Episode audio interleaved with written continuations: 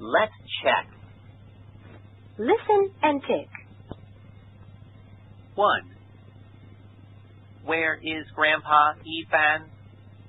He's in his room. He's reading a book. Oh, okay. Two. Mike, can I use your pen, please? Okay, John. Here you are. Talk quietly. Three. I'm listening to English music. It's cool. I like English music. I like it too. Here, listen. Take turns. Thanks.